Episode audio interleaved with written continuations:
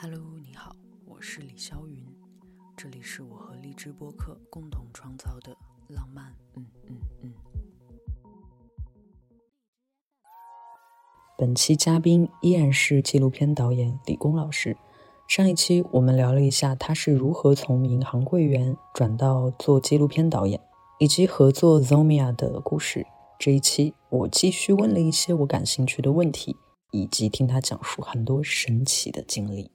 问你几个比较实际的问题吧，就是像你现在说，其实真正做这个纪录片也好，真正组织一个团队也好，等等等等是比较困难的。嗯，那你自己靠什么生存呢？或者你自己靠什么来去组织这些人也好？他有很实际的一些开销等等等等，你要怎么去维持一直这样运作呢？呃，其实也没有一直维持这个东西。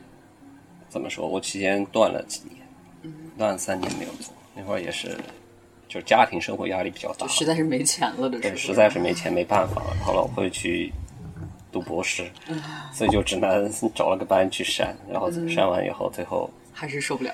他毕业以后，我觉得还是不行，因为那些都不是我真正真正追求的东西，所以就有出来做。那个关于收入这块儿，其实就有接一些这种项目。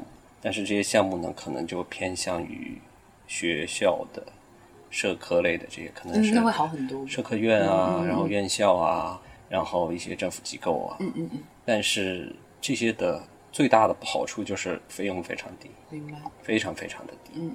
那其实也是因为自己觉得有意义吧，才去做这个事情。当然之前也接一些商业的东西，像昆明这种小地方吧，它和北京不一样。嗯，首先就是它的商业性的东西，基本就是一些企业的什么宣传片，就是对内的一些那种，哦，就啊 受不了那些东西，就 就像今年，比如说七一建党，如果我要做那块的话，今年对于干这个行业的人，就是多少都挣了不少的钱，因为有这个大事件在，就这样的需求，有这个需求。但是做下来就觉得很难，难的点是因为观念意识上的东西。其实我们的媒体已经发生了很大的一个变化，嗯，主要的变化我觉得是一个表达方式的变化，嗯，我们长久以来那种站在一个上帝视角说教的那种一种方式，年轻人对接受不了，年轻人都不要说年轻，像我这样的我根本接受不了，那更别说年轻的人了。但是呢，能有这些项目或者是能决定这些项目的人呢，他们的观念和意识，特别在那种小地方。还是那一套，还是要偏理论。我觉得不说人话，就是一些对对对，一些东西就 其实你是可以换一种方式来做的，但是他们没有这种意识。曾经有三年，我是帮中国烟草，就云南中烟做一些东西的，那个也是我当时的主要收入来源，因为我真有钱，但是就是很痛苦这个东西。呃，他们要的。怎么说？这种大的国家的这种企业也好，机关单位也好，他们的这种他们想法倒太陈旧。那你觉得他们意识得到自己也是陈旧的吗？还是他们意识不到啊？像我 N 多年前，我就跟他们提了一些想法，就说你可以这样来做。就像抖音刚开始出来的时候，有一些，比如说现在的音乐节，嗯嗯嗯，我说。你们要做市场，你们要做这些东西，那完全就是可以这样做。嗯嗯嗯。那他们就比较胆小，因为上面没有文件，以安全为主。对，以安全为主。嗯。但是你看，就可能有些省份就在做了，人家已经在做了。那做到上面发文说不允许你这样做的时候，好，OK，那我不做就行了。嗯。因为这几年这些东西发展太快，是。所以我们一直说可能。像云南那种地方，他们的这种思想观念是北上广深，可能三年前甚至五年前，人家就开始玩了。我们如果拿北上广深现在的这种流行的或者是 OK 的东西去跟他们提案，去跟他们说，他们是接受不了的。嗯，所以只能你用三年前的这样东西来 来跟现在他们提案，然后这样才啊，你就觉得，而且好多东西就是他们那种。体制内的很多东西限制很大，对，限制很大。然后有些东西甚至就令你很崩溃。比如说你拍一个片子，领导要出现的镜头要一定比其他人多，然后谁谁谁又怎样怎样的，更有甚就是去数秒数，我靠，这个人几秒钟多了不行啊，所以就太多这种乱七八糟的东西在里面，就做的很崩溃。然后后来我就说算了，做不干，就这样。那现在就，但至少还是赚到了一些钱。可以再养活自己一段时间，然后等这段时间纪录片的钱又花光了以后，然后就得再回去做一点，然后再养活自己，是这样，是这么一个循环。对，刚开始是这样的，但是现在虽然钱也花光了，但我我我我不想，花光了也不愿意再去了，没有花光了也不愿意再去。那你怎么办呢？回去还是做一些其他东西吧，因为现在还是有一些朋友在。外面来北上广深也是闯了好多年，十多年的，现在有几个也回去了。嗯，回去以后就还是想做关于文化这块的东西吧。毕竟在这些地方混了十多年，又在大厂啊，又在什么东西，就多少还是有一定的资源。那回去以后就一是打个信息差，二个就是做东西就跟本地的做的不一样。嗯嗯，现在我们想做就是关于就是少数民族的一些一些文化，可能是偏向于这种手工艺技艺的，而且这样东西你看看就就自己做好。现阶段做的，对，现阶段现阶段在做的。然后另外啊，还有就是可能因为之前也做纪录片做了一段时间吧，然后就有些朋友也是推荐，也是做一些，虽然也是可能政府项的一些一些活吧。但就多少还有那么一点，就反正可以平衡平衡一点来做一点这些事情。这个就是就活得下去，但是并不富裕，就是这样。你自己这么热爱纪录片的，比方说，如果你想要对现在，比方说更年轻的一代对纪录片感兴趣的小朋友，你有什么想要跟他们建议的，或者是就像你曾经看了一个你说那个老师那个教授的纪录片给你一个冲击，比方说，如果让你给他们推荐，或者让你给他们一些。一些建议，你会这个是条这个是条很很痛苦的路，啊，真的很痛苦的路。我觉得就是可能，除非自己是下定决心能忍受很多东西，或者是自己家里或者有更多的资源，嗯，能让你做这条的话，那 OK 可以，你完全可以做。就只要是真爱，我觉得是自己真心喜欢的话，我觉得做什么都 OK。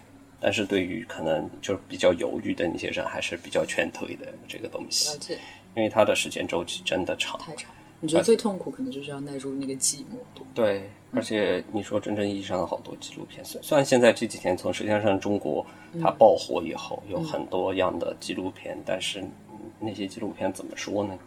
就我觉得它还差点东西。虽然它也是需要的形式，像 BBC，像我们看到的，舌尖上中国。那实际上，中国对你来说是纪录片吗？我觉得它不是。我 我猜你就会这么回答。对，它不是。就是或者你认为纪录片最有意义和区别于任何一种别的类型的片子的最大的区别是什么？在你看来，或者我们就拿《舌尖的中国》上着中国来举一个例子，你认为它不是的点，它为什么不是？或者说怎么样才算是真正的一个纪录片？这就是尽量的一个客观。嗯，虽然我们抬起摄像机以后，它就是一件主观的事情，嗯，但是你要做到一个尽量的客观，那这尽量的客观，你就要允许它中间的很多的不完美，嗯，然后允许它有一个你意想不到，甚至和你预先设想的完全不一样的一个结局，一个结尾，而且很多东西所谓的结尾只是阶段性的东西，嗯。但是可能那样的片子，它是非常好，而且也是很需要。我觉得相比现在这种烂大街的这种综艺或者那些网剧，真的是受不了。我觉得那个至少还有一些营养和价值。嗯，就是你花了那么多钱和人去做这个事情，那一定对社会是要有一点价值的。我觉得真正的可能，我理解的纪录片，它其实是一种，就拿前辈的话说，它是智。嗯，不是一个史，嗯，史是你是有评价在里面的，嗯，这个志就是我把当下的一些东西尽我所能的客观的把它留下来，嗯嗯，其实就是好事儿，因为可以记录的东西实在太多了。我也一直跟身边的几乎所有人说，你先不要去做其他的东西，大家都有手机，都有什么，你能把你最亲近的人。哪怕是你的动物，你能把它拍下来，我觉得这个影像，它这个的价值和意义更大。像很多小姑娘要拍照片啊什么的，都喜欢搞得很表演。对对 对，然后然后 这个东西是有两个东西，我觉得是 OK 的。一个就是其实它是满足自己的一个，就像我认识一个女孩，她从来就没穿过裙子，她其实内心是很想尝试这个东西，嗯，但是他觉得他穿裙子就见不了人。为什么？不知道他内心就这样觉得，所以他就就拍了一套写真，就都是裙子，都是裙子的。就你满足自己内心的一个这种小愿望或者需求，我觉得是 OK 的。但更多的，我觉得影像你做这件事情，就是记录你更真实的一个自己吧，因为这个东西才有力量。就像我们可能小时候每个人都拍过。一些照片就父母带去什么香港啊那些拍的，就你现在看起来是个 是个笑话的那种那种东西。但是你会发现，就是父母小时候抱着你在哪个公园啊，那些就是更生活的那些东西，就才会有力量，他才经得住时间。而你自己画的连妈都不认的那种，拍一些现在你觉得很美，但是潮流这个东西真的是说不清的。可能你过个十年会后悔，对对对，就觉得我为什么太太土了，怎么那么土？然后或者就觉得为什么把自己 P 成那样？那个不是自己。好奇一个问题，就是在你看来，你觉得剪辑是让原视频更有力量，还是削弱了它的力量？因为剪辑这个动作其实它更主观了。呃，我觉得是，就看用途吧。嗯，剪辑一定是需要的，因为有些纪录片，说实话，很多东西啊也是要分。有的东西它就是作为资料，它不是个影片，它没办法拿给别人看，它没有传播性。嗯嗯它就是一个资料。嗯，就像我们说的字典一样。是我刚刚想说的。对，但是很多东西你要让人了解，你一定要有它的传播性。嗯，那传播性就要吸引别人来看，把它看完。嗯，那你就你一定一定要做一些加工在里面，但是这个加工也是很局限。尽量保持这个客观，其实是这所谓这个客观也是你自己主观定义的客观。对对对对对对对对。但是不能以一种刚才我们还说一种一种猎奇的，或者是为了放对讨好性的去做这样的事情。现在很多就叫扮演嘛。嗯。比如说我来拍你啊，OK，你今天要我要安排你做一件什么事情？那如果你每天都在做这个事情。这个是你的习惯性的动作，嗯，那我没拍到，我让你再做一遍，这个我再拍下来，我觉得这个是 OK 的，嗯嗯嗯嗯，但是不能要求你做你平常根本不做的一件事情，对，嗯，说根本不会说的话，吃根本不会吃的食物，那我觉得这个就是就不客观的，对，这个就是不客观的，但是这些东西是你平常 OK，你都是这样做的，那我再让你再来一遍，这个是没有问题的，我觉得是是这样子，所以说回这个纪录片的话，我觉得。现在很多人其实是对这块是蛮有蛮有兴趣，我觉得就 OK，好好的把它把身边的这些东西，首先从人开始，先做一个小小的对，拍拍自己的父母。其实最简单的方式就是做一个口述史，就蛮简单的，不需要任何剪辑，你就回家拿个录音机，拿个手机放着，然后去问问自己的父母，说说他们以前的一些事情，把这个留下来。我觉得对于。哪怕是很私人的隔离期间，基本上每天都在问我妈她曾经的经历。我觉得她说到已经没有什么要再跟我说，其实很有趣。对，我觉得家长比起来，就是教育我们说的那一套理论，还不如说说他们年轻的时候。对啊，那个其实更有力量。对，而且你如果从大的来说，你如果有集合了很多人的话，你就可以发现这个时代的规律，从从中就梳理出很多很多的东西，就看你要从哪个方向来找。就是像林老师您刚说的那个照片这个事情，但在我看来，纪录片好像还有一个非常重要的一个因素，就是这个时间线。嗯，仿佛它好像必须要有一个时间的变化，才可以更加的体现它的价值，是这样理解吗？你认为是这样吗？就像你说到，你会很呃需要有一个人的出现在你的片子里面，那这个人包括你之前举的那个你看到的教授的那个片子一样，就是因为他有这个时间的变化，他才有这种。后来就是我感受的，就是一个很大的一个，呃，一个很戏剧性的一个人生的一个转变。但是也完全是因为有一个这样的横跨的这个时间轴在这里，它才会出现那个带来更大冲击的那个那个故事也好，或者是怎么怎么样也好。我我觉得这个可能绝大多数的话是这样子的，你是要时间线，但是我不反对，不是绝对性的。对，而且我觉得非常有可能，就是当你的素材量到达一定程度的时候，你是可以换一种另外的思维来来做这样子的东西的。就可能现在的这些尝试也比较多，就像你看谷歌做了很多，它并不是以一个正常的一个时间线来，它是有不同地域的。那这样其实我觉得它也是一种反应，也是这样子的。所以我觉得这个东西并不是说，只是说以时间为限的话，这个可能会变得更清晰、更容易一些。啊，为什么大家都这样做？因为单线程的东西嘛，更容易一些。那你愿意分享一下，比方说你接下来自己，或者说你真正人生最后的一个目标，你想拍一个关于什么的纪录片，或者你想完成一个什么样的一个纪录片作品？这个东西也是看缘分吧，我觉得，因为时代总是在变迁，把这个一个地方或者一个小的一个东西什么的变迁，把它记录下来，让后人看到这样的变迁，然后从这样的变迁中得到一些经验。嗯，我觉得这个才是它的意义，而不是说我把这个东西 OK 记录下来，我只看到它它的变迁，但我没有。从中得到一些一些经验，那这个是我觉得是没有多少意义的，也没有价值的。就是说，就像我们少数民族地区，你看到他们这种剧烈的变迁，在近十五年、二十年，那我们可以从中提取很多东西，就对未来这个有些东西，它人和人之间，人和自然之间，然后他们本身的文化，不同的文化之间，他们需要找到一个。更好的这样的一个方式，嗯嗯，去让他们保留，然后得到一些发展，我觉得这个是好的。不然就是像你看这些东西，我觉得也是适合从大角度来说，说它对什么你的政策啊这些方面也是有非常积极的这种作用。就像扶贫这样一件事情，嗯，持续了很多年的一件事情。嗯，以前的政府的扶贫是什么？就比如说一个村子，你很穷，好穷我就。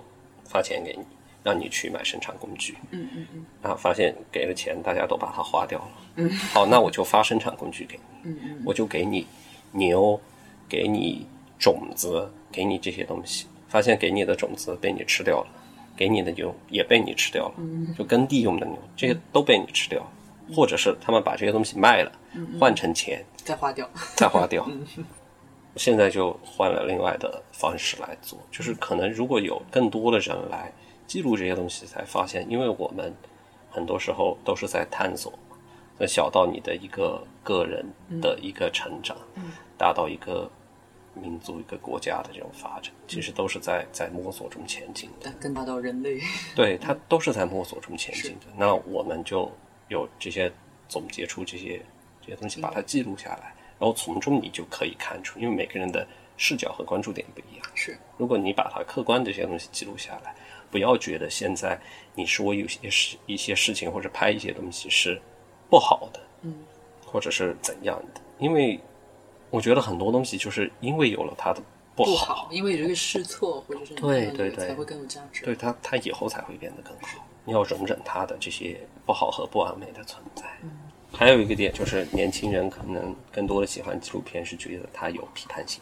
嗯，我以前也是这样的，非常的愤青。对对对，很愤。一个听 punk 的人。对，但是后来慢慢的觉得，你的这些愤怒太肤浅，或者你的这些观点真的太局限、太片面，你的站位太或者太偏激了。对。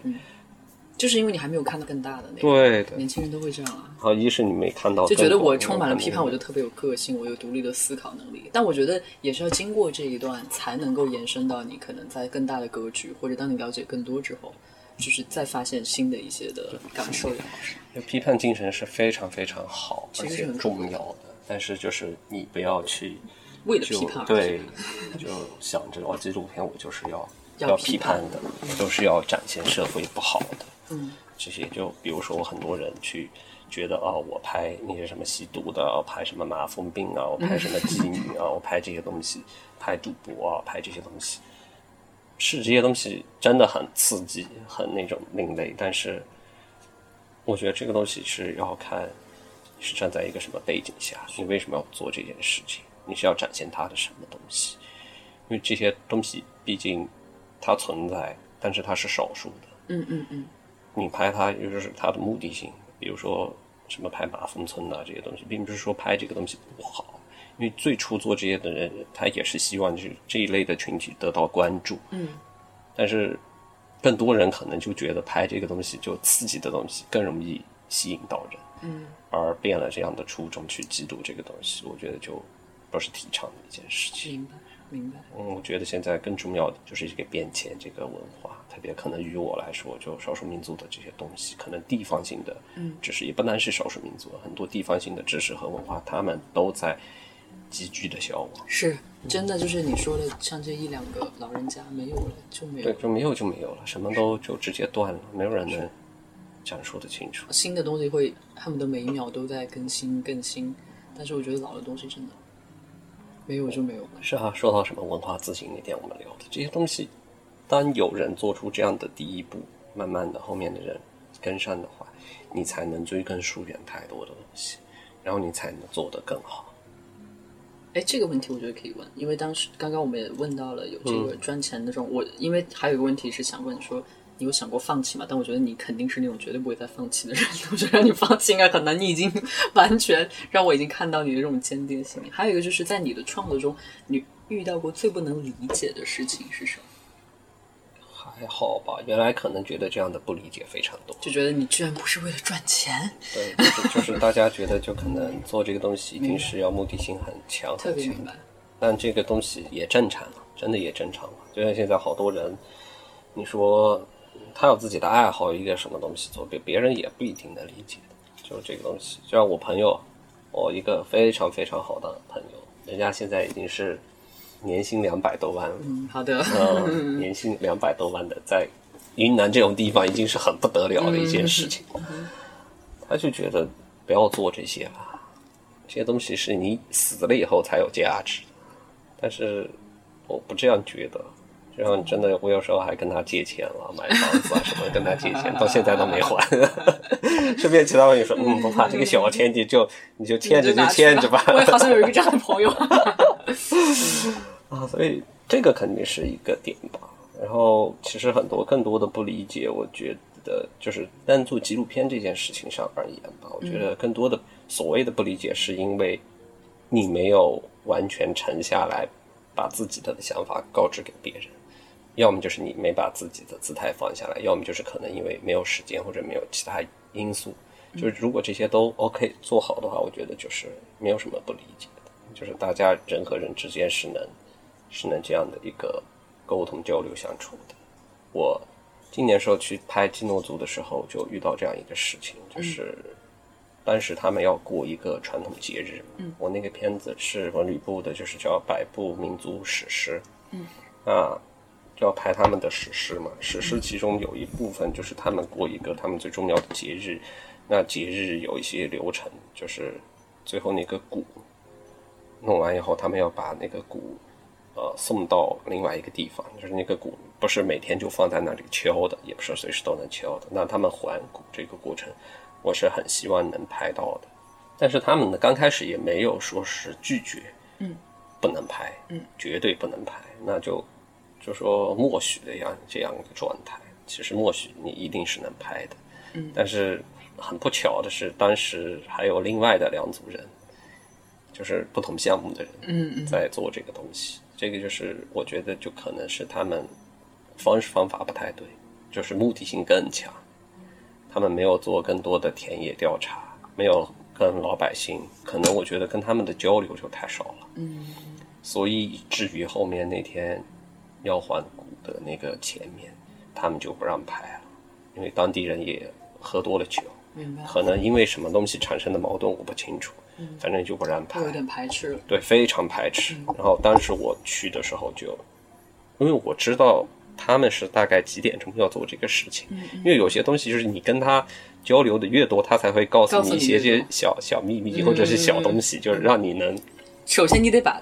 自己当成他们的自己人，对对对对，这个是是一种真诚的，我觉得是一种真诚的交流。然后我十点多去的，因为为了不惊扰，因为他们之前的这个仪式是，他们是悄悄的去做这件事情，在他们传统里面也是这样的。就村里面大家都不知道这个是具体的时间，他们是悄悄做这件事情。嗯嗯那我就为了要保证这些东西，所以我就一个人，嗯。我都没有任何的人陪我去，我就一个人，然后拿了一台很小的机器。我觉得这个东西拍下就不需要大的设备，而是灯光根本不用，嗯就一个人拿一个小小的机器，然后把这个东西记录下来就好。然后我就去了十点多到那儿，刚好他们在那很不情愿的和那些人就已经开始已经开始有一点冲突，嗯。然后我其实就拿着那个机器，然后就过去了。过去我就本来是很友好的想发言给他们的，因为那些人头一天还和我在一块儿喝酒。嗯。那不说头一天了，就当天他还和我在一块儿喝酒聊天的，嗯。因为当地的人他们不知道你这个是是不同的团队或者不同的项目，嗯他们只觉得你们都是外来人，对你们都是你们在干起的一件事情对你们都是来拍摄的，对嗯，就直接过来就不让我拍，然后就推我，甚至就就这样。有些肢体冲突，对肢体冲突，但我都闭上，最后眼镜都弄碎了。后来是村长啊、村支书啊，各种就跟我不停的道歉在那，但我觉得这个没必要，真的没必要，我也跟他们聊了。后来他就说这个东西可能你今天真的没办法这样拍了，说但是这个嘛就你自己看吧，这个只能你自己想办法了，我不可能再来，因为他们已经不愿意这样了。明白明白哦明白，然后另外两个组的就，因为他们都是拿很大的设备，脚架放着，然后又是什么灯光啊，就乱七八糟的搞这些，我其实非常反感这样的事情。嗯他们看到这个情况，立马就撤掉了。但是我就是不死心啊，我觉得一定要拍的、这个东西，因为我知道他们要把这个东西还到哪里去，我是知道的。然后我就开着，就我们在当地找的一辆那种微型面包车，就是很破旧的那个有当地牌照车，我就开到了那个他们要环顾的这个地方嗯的旁边儿街对面，就停下来了。我就在车上守着，一直守，守了两个多小时吧，大概凌晨三点多吧，然后听到有动静，那我就把它拍下来，我就在车上就把它拍掉。哦，啊，我觉得就是完成了一件事情，因为这个东西，我觉得其实也不是说对他们的不尊重吧。我觉得这个东西，因为他们也说就啊，你看见就看见了，这个东西也并不是说不能让外人看的，因为有些东西他们说这个东西不能拍或者怎样的，我一定会是尊重他们的。嗯但是很多东西其实就是你和他们相处的一个时间。就我的现在的经历和经验来说，呃，没有什么东西是不让拍的，嗯，只是你有没有得到他们足够的信任。或者有没有得到他们的允许，对进入他们对对的世界？对对，就像之前我在蒙丁拍他们一个祭祀活动，嗯，然后我老婆也在，嗯，就说女的不让进，OK，那她就不进，然后只让我进去，我拍就行。好多这样的事情，一个问题来了，按你的经验，嗯，你觉得，比方说真正的要建立起你说这种信任关系，你觉得一般通常最需要自己做到的是哪一些？或者是大概需要多长的时间，你觉得才可以比较得到对方的信任，然后让你去记录这些？我觉得这个东西就因人而异，但是还有一个怎样能能做到这个事，你一定是要有对当地足够的了解，当地的知识。就像我说，之前我去孟丁，我在那儿田野的时候，我在了大概七天，每天都去那个村子，但是我一直找不到我应该拍什么，我完全找不到点。然后我也不知道，因为你是完全陌生的人，你又第一次去到那种一个完全陌生的地方，你不知道从哪儿入手，了解到一些细的东西。嗯，然后后来就求助我老师，然后我老师去了半天，搞定。就他就能跟当地的人就，我去怪了，怎么那么厉害？就去了以后，就吃饭时间，人别人就会叫他去吃饭的、啊，我们这个不可能的。嗯，那我就很佩服。其实后来就发现，这个就是你知识的积累，就对他们的文化的了解，对吧？他们风俗的这些的了解，你对他们这些了解，其实就有了一个共同的语言。嗯，他们不会说你在跟他们说一些他们没见过或者他们也不想知道的一些事情，比如你在城市里啊或者怎样的这些东西，对他们来说可能就没那么在意。嗯嗯嗯。但是你如果能跟他们聊他们的历史、他们的文化、他们的习俗，他们就觉得你很不错。你做了功课的。对对对，他说做了功课，就觉得甚至有些东西你了解的东西比他们自己都还要多，他们就会很佩服你。明白。然后就非常愿意跟你说这些东西。嗯。所以这个我觉得是要有要做功课的。还有一个就是能跟他们同吃同住同劳动吧。就是你就跟他们睡。他们睡哪儿你就睡哪儿，他们吃什么你就不要搞什么特殊。对，不要搞什么就哎呀，这个又又不习惯了，又怎样了？因为这个东西可能会慢慢的改变这些东西。嗯，因为现在年轻人嘛，他们当地的年轻人可能就也是越来越包容，也多少也去过城市或者，但是可能对于老一点的人说，你这样有些东西是其实是蛮不好的。是，嗯，就我之前也是住在别人家里面，无非是我带个睡袋。然后他们劳动的时候，我也去跟着去，然后就是这样子，对，嗯，这样才能建立一个基础的信任感。还有就是，也是另外一个老师跟我说的，其实有时候拍纪录片，如果拍人的话，它是蛮残酷的一件事情，嗯，非常残酷，嗯，你是把这个人完全剖开了。你自己会矛盾吗？因为其实。怎么说你也做不到这个东西？那你会征得这个人的同意吗？比方说，我可能会做这样，或者可能你的影像、你的所有你的私人的东西，可能会变成一个传播，或者会让更多的人看到。我觉得这个是一定要要要一定一定要有提前的告知，一定要有。嗯嗯，就像我也认识一个老师，他现在在北京教骨头的。嗯，他很厉害，然后他就拍了一个他身边的一个朋友。嗯，那个片子我至今都没有看过。就因为他那朋友当时这些都是答应的，但是说这个东西不要在昆明放，因为他觉得也很痛苦。这个东西就是真的把这个人赤裸裸的全部给记录下来，全部给记录下来。虽然拍的反映了某种真实，对，但是他反映的一个群体，而且这个群体其实是不小的。其实他身上的很多东西，可能在我们每个人身上都有这些东西，只是。他这样做下来，他自己真的也是很矛盾、很难受的。当事人也是这样，所以我现在都不是很很敢或者很愿意去拍这种就关于一个人或者一个小群体的这样的一个一个东西。嗯，因为这样的东西，我觉得我没有能力去驾驭。第二就是我觉得太残忍了，因为你至少是接受不了别人这样对你，是吗？对，接受不了啊！又 是又说回罗米亚来，就是那个音乐，当时我。就是我第一次听到的时候，我是那种又又惊喜又还是排斥。你跟我说过。哦，对对对，嗯，就是会有这种感觉，因为觉得好像可能我在外面唱歌啊，什么说话这些我 OK 没问题，然后突然想到，它变成作品里面要被展示的时候，展示的时候，觉得有点被八卦，有点害羞，对对，就是会有这样的感觉。明白。嗯，你因为我觉得你还算是个蛮念旧的人，我感觉。哦，太念旧，太念旧。了。那有没有对于你来说最珍贵的三样东西，就是实体的东西？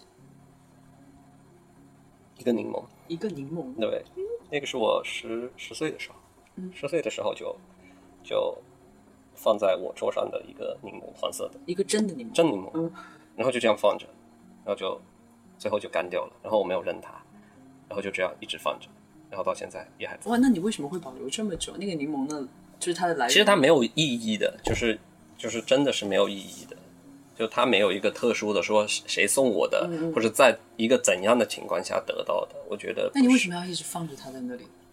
就是你喜欢那颗柠檬？对，就是我我觉得它很很奇妙，就是你本来是要吃掉它的，或者说哎那个柠檬放着有股香味嘛，嗯嗯嗯嗯，就比较好闻，就就这样放着，那它。也莫名其妙的，它也没没腐败，也也也没烂，就这样就就一直放着。好好放放放放放，最后翻成干了，那也放着，就办了若干次家，它都也还在。哇，精彩精彩！对，OK。第二个，第二个可能是一些信吧。嗯嗯嗯。就就在我们读书那会儿，就都是写信。对，都是写信。然后可能就还有还有这个东西吧。第三样东西，哇，就在你身上。这个这个是一串珠子。一串可以碰吗？可以可以可以可以。谢谢。这个其实，这个小葫芦，这其实也不是一个，只是我觉得它它带给你某种力量、亲切感。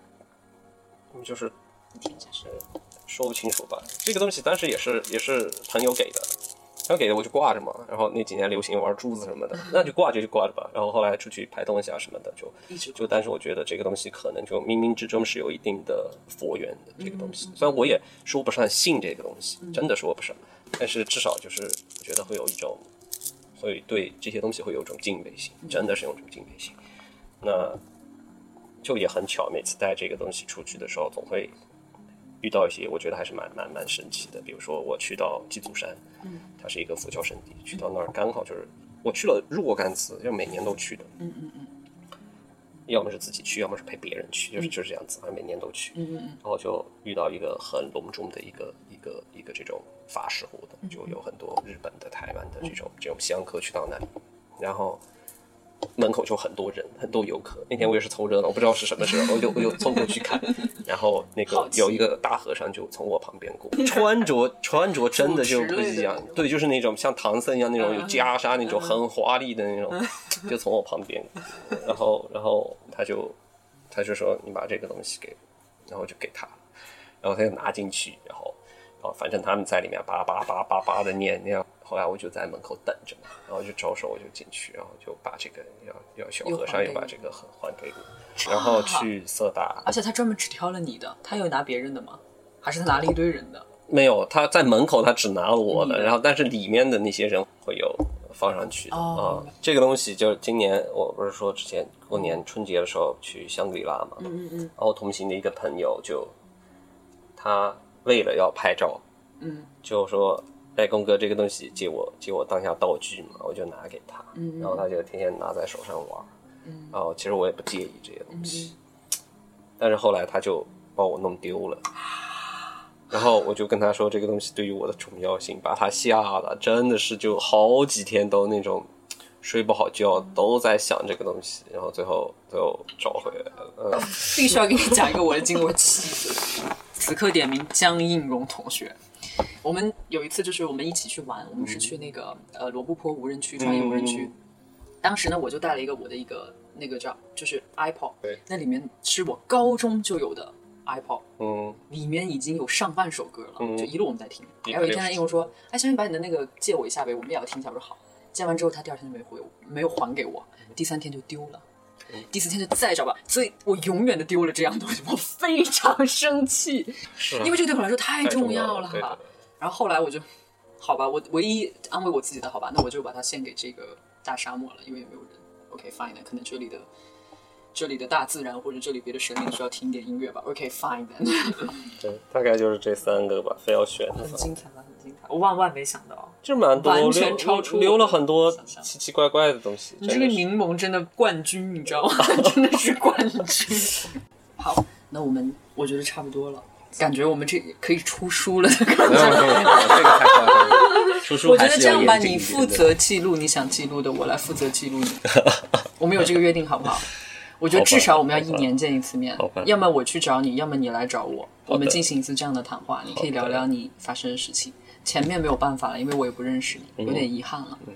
但我觉得好，我们就这么定了。好，我认真的，我认真的。OK，好的，好的，OK。那我们回到最后一个问题，就是我们一开始的一个问题。如果你给我们这一期我们两个人的交流，或者你自己的阐述，你要必须前面加一个浪漫。抱歉啊，这个必须加浪漫是嗯，你想把嗯嗯嗯变成什么？我觉得是一种野蛮生长。野蛮生长。对对对，因为这种东西其实蛮好的。我觉得很多时候人应该像植物一样，像那种野外的植物一样，你就野蛮生长。你如果啊适应不了这个环境，死掉了或者怎样的，那你就认命了。你长不高，那你就认命了。但是你是在一个更无拘无束对这样一个环境下，可能会变得更更更舒服。特别对于人来说，而且对于现在，我觉得。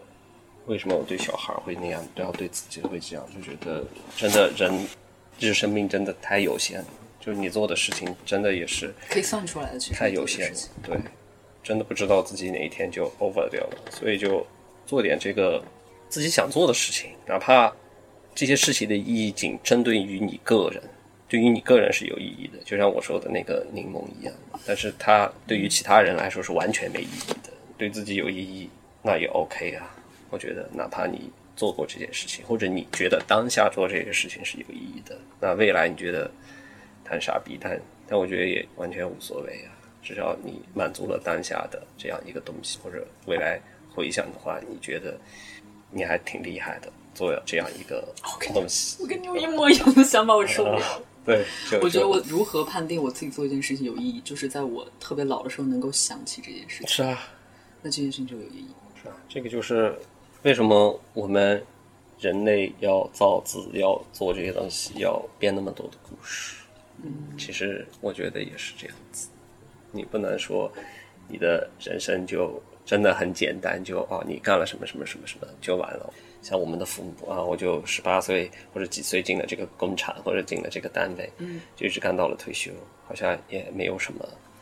我觉得就天哪，这个有点，有点有点太 浪费，对，太浪费了。因为他们那个年代是没办法，但是诉求不一样。对，那个时候看的是一个整体的，也是因为有了他们那样，我们才有这样是是是是很很敬佩尊敬的。